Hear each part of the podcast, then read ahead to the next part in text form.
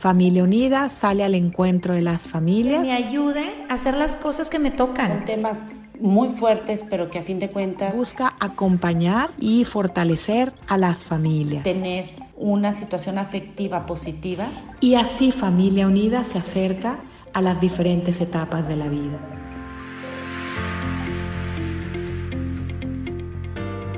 Hola, ¿qué tal? ¿Cómo están? Espero que se encuentren muy bien. Soy el doctor Mario Guzmán Sescos y les doy la bienvenida al podcast Acompañándote en tu vida de familia unida, a quienes les agradezco que me hayan hecho la invitación para poder compartir con ustedes en los próximos 10 minutos un tema que me parece sumamente importante. Y es que el día de hoy quiero platicarles, quiero que hablemos acerca del amor y la fortaleza de papá. Vamos a tratar de ver por qué los papás varones son tan importantes en el desarrollo de los hijos y en la estabilidad de la familia. Pero antes de empezar con el tema, quiero platicarles acerca de mí, decirles quién soy yo. Bueno, como les comenté, soy el doctor Mario Guzmán Sescos, soy profesor de psicología en Trinity Christian College en la ciudad de Chicago, en donde enseño las materias de desarrollo humano, psicopatología y psicoterapia. Además, tengo 20 años de experiencia eh, en la psicología clínica con adolescentes y adultos como psicoterapeuta y soy autor de dos libros. El primero es un libro que se llama La transformación del adolescente, que lo pueden encontrar en www.latransformaciondeladolescente.com y el segundo es un libro que se llama Lucas 24, que lo pueden encontrar en www.librolucas24.com.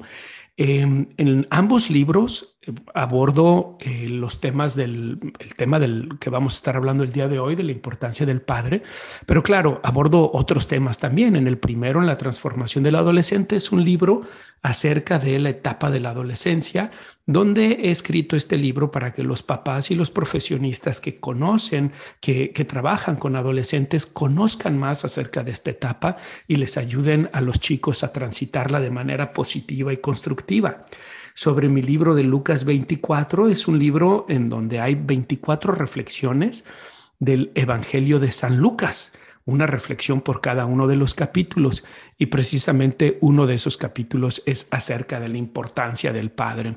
Además de esos dos libros, soy autor de distintos artículos científicos, capítulos de libro, y me van a encontrar en distintas, en distintas redes sociales bajo eh, la cuenta de arroba R Mario Guzmán S y también en distintas páginas web donde escribo constantemente. ¿Ok? Bien, bueno, vamos a empezar con el tema del día de hoy que les dije que es el amor del Padre, el amor y la fortaleza del Padre.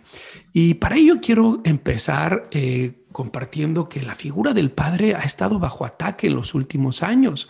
Como ustedes saben, eh, esto no es algo nuevo para las personas que compartimos la fe, sabemos que desde el principio, ¿no? Adán y Eva se rebelaron hacia el Padre.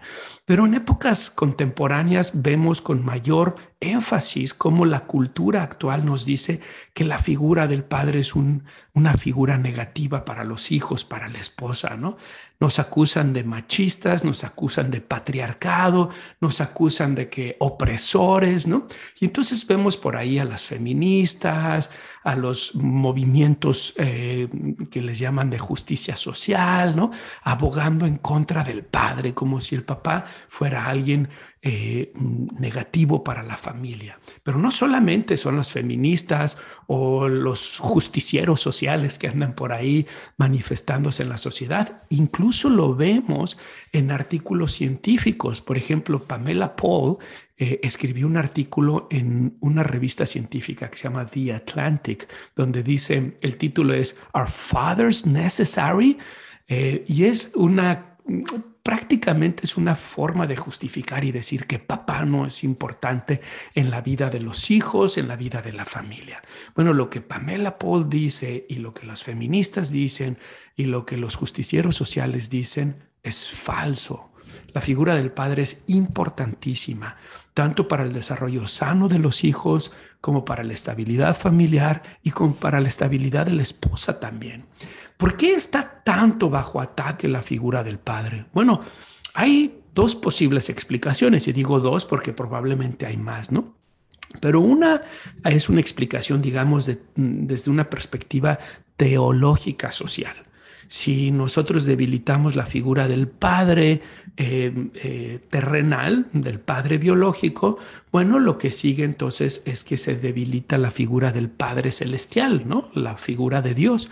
Esta es una tesis que eh, apoya el doctor Paul Witz, un psicólogo católico que tiene un libro muy interesante que se llama The Fate of the Fatherless. Se los recomiendo ampliamente, donde hace una psicobiografía acerca de los principales intelectuales del siglo XX, que eran ateos, que eran feministas y que eran antirreligiosos, y todos ellos tenían algo en común.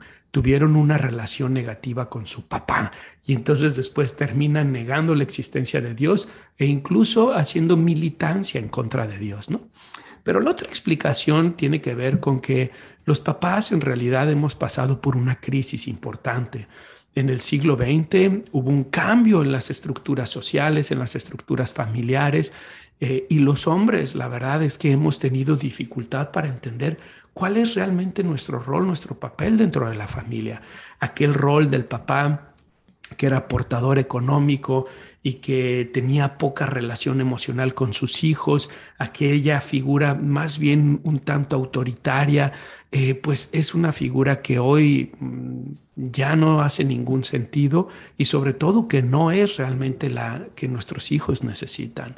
Hoy cuando papá y mamá trabajan, cuando papá y mamá generan eh, eh, riqueza económica o ganancia económica, también hoy papá y mamá necesitan contribuir en la formación emocional, intelectual y social de sus hijos, así como en las labores de la casa. Y todo esto ha generado una serie de confusión en cómo esos roles de papá y mamá vienen cambiando y cómo a veces los papás varones pues han estado un poquito a la deriva de decir cuál es mi papel ahora dentro de la familia.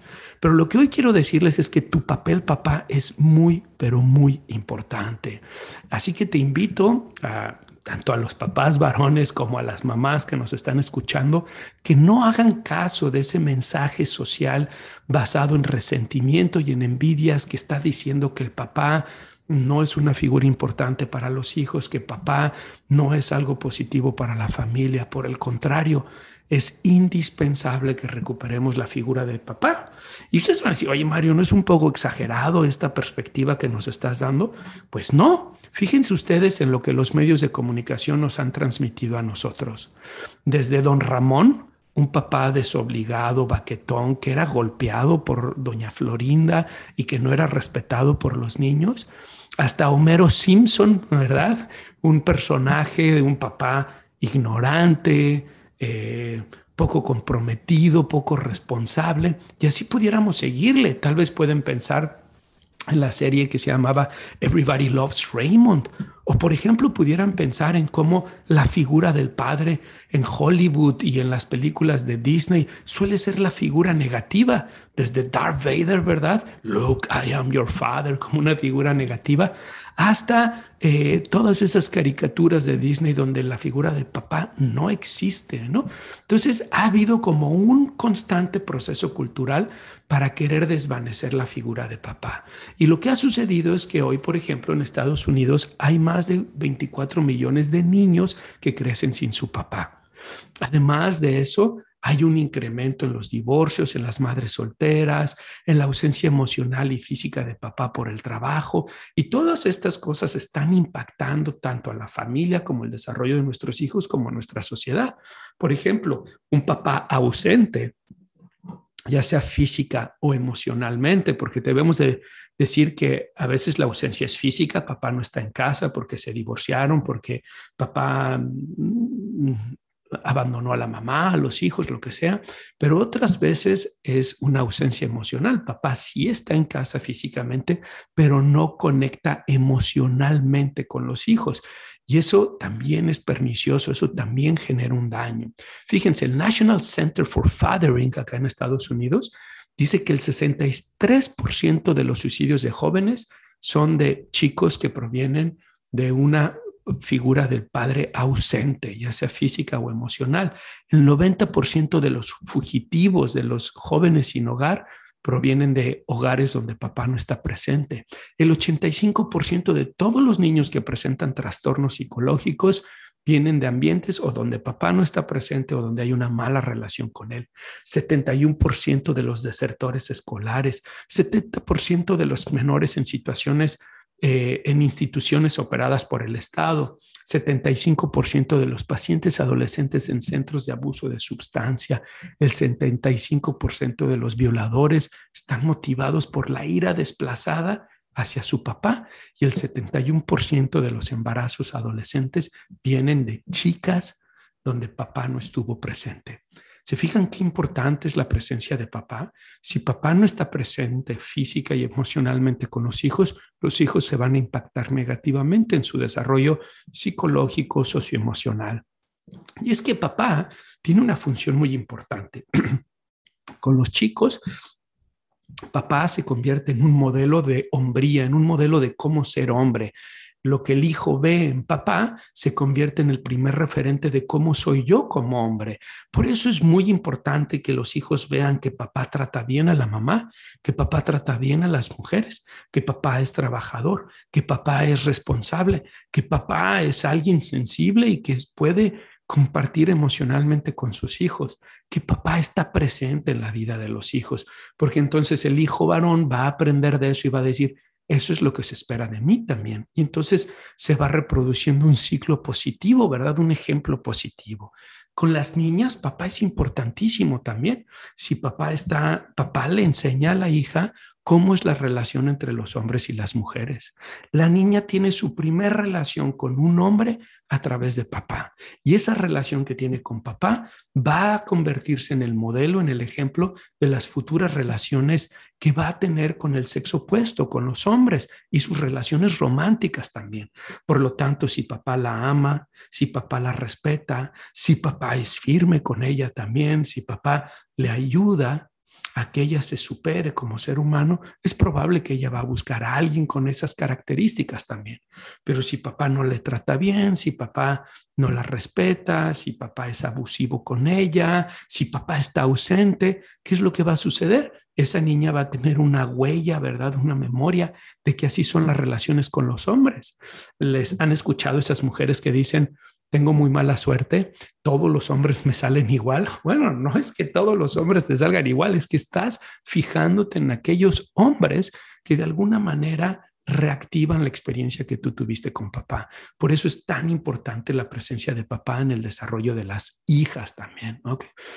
Bien, Ah, habiendo visto la importancia de papá en el desarrollo de los hijos, quiero dejarles unas breves recomendaciones. La primera recomendación es que quiero invitarte a que te preguntes tú, papá varón, ¿cuánto tiempo pasas con cada uno de tus hijos a la semana? ¿Tienes tiempo personal con ellos? es que fíjate, eso es lo más importante que les puedes dar a, a tus hijos. Yo sé, tú trabajas por tu familia, te esfuerzas mucho y sé que los recursos que usas es para que vayan a la escuela, para que tengan lo necesario y no les falte nada. Sin embargo, es el tiempo y la convivencia lo que va a generar en ellos un verdadero impacto de la relación contigo. Por eso quiero invitarte a que te preguntes cuánto tiempo estás pasando con ellos. Si está siendo muy difícil para ti, quiero hacerte dos sugerencias. La primera, haz una cita individual con cada uno de tus hijos a la semana. Por ejemplo, a mí me gusta los viernes dejo los viernes para salir a cenar con uno de mis hijos. Tengo tres hijos. Entonces, un viernes voy con uno, otro viernes voy con otro y otro viernes voy con otro. ¿Y qué es lo que pasa? No está la mamá, no están los hermanos. Es un tiempo papá e hijo y es verdaderamente transformativo. Te invito a que lo intentes. También te invito a que agendes un día de la semana dedicado exclusivamente a la familia, que ellos vean el domingo, a mí me parece que es el mejor día, ¿no? Que el domingo vean que tú vas a estar con la familia, que vas a desayunar con ellos, que vas a comer con ellos, que vas a cenar con ellos, que vas a ir a misa con ellos, que vas a hacer actividades mm, de descanso lúdicas con ellos, no que vas a trabajar, no que vas a ponerte a hacer tus pendientes, sino que vas a estar con ellos. Nuevamente, nuestra vida es el tiempo que tenemos. Y cuando tú les das tu tiempo, les estás dando tu vida y eso va a tener una gran importancia. Y te voy a dar unas dos recomendaciones más, una para los niños pequeños y una para los niños un poco más grandes. Para los niños pequeños te invito a que les leas. Léeles libros en la noche o a cualquier hora del día. Cuando los papás leen libros a sus hijos pasan muchas cosas. No solamente es el tiempo que convivimos con ellos, sino que además les estamos enseñando el vocabulario, estamos estimulando su cerebro y les estamos ayudando a comprender situaciones socioemocionales, porque los libros hablan de eso, ¿no? De problemas que enfrentan los personajes de los libros, etcétera pero también quiero invitarte a que participes en sus actividades diarias, como en el baño, en el cambio de la ropa, en hacer tareas, en el juego, en las manualidades, etc. Y si tienes hijos en la adolescencia, quiero sugerirte dos cosas, ¿ok? La primera es que no le des la vuelta a la educación sexual. Si tus hijos no están educados sexualmente por ti y por su mamá, van a estar educados sexualmente por Google o por Internet, por por la pornografía o por la escuela. Y ese es un tema importantísimo en la adolescencia. Así que date la oportunidad de documentarte, de identificar cómo puedes ayudarles a que tengan una comprensión sana de la sexualidad. Y la segunda cosa que te quiero sugerir es ten un rito de iniciación con ellos. La adolescencia es una etapa importantísima, es una etapa de transición entre la infancia y la edad adulta. Y los ritos de iniciación sirven para que los niños aprendan que ya no son niños, para que psicológicamente pasen de ser niños a ser adultos. ¿Y cómo puede ser un rito de iniciación? Ten un viaje, un fin de semana a solas con él o con ella. Date la oportunidad de ir a hacer un campamento o de ir a hacer una exploración o de ir a hacer un viaje en bicicleta dos, tres días, algo que demande un poco de actividad física, que sea un esfuerzo, que les cueste, pero que al mismo tiempo sea una experiencia positiva. Así tus hijos van a recordar que cuando cumplieron 15 o 16 años tuvieron una experiencia importante contigo que marcó el inicio de su vida adulta, dejando a un lado la infancia, convirtiéndose en adultos y que tú te diste el tiempo para eso. Muy bien, voy a dejarlo aquí porque ya me extendí demasiado. Nuevamente quiero darles las gracias, le doy las gracias a todos los que nos están escuchando y claro, le doy las gracias a Familia Unida y a este podcast que se llama Acompañándote tu vida en tu vida por haberme invitado y quiero hacerles nuevamente la recomendación de que adquieran mi libro La transformación del adolescente.com. Ahí pueden irse www.latransformaciondeladolescente.com o mi libro eh, de Lucas 24 en www.librolucas24.com. Y también pueden darme de alta en las redes sociales a través de arroba DR Mario Guzmán S.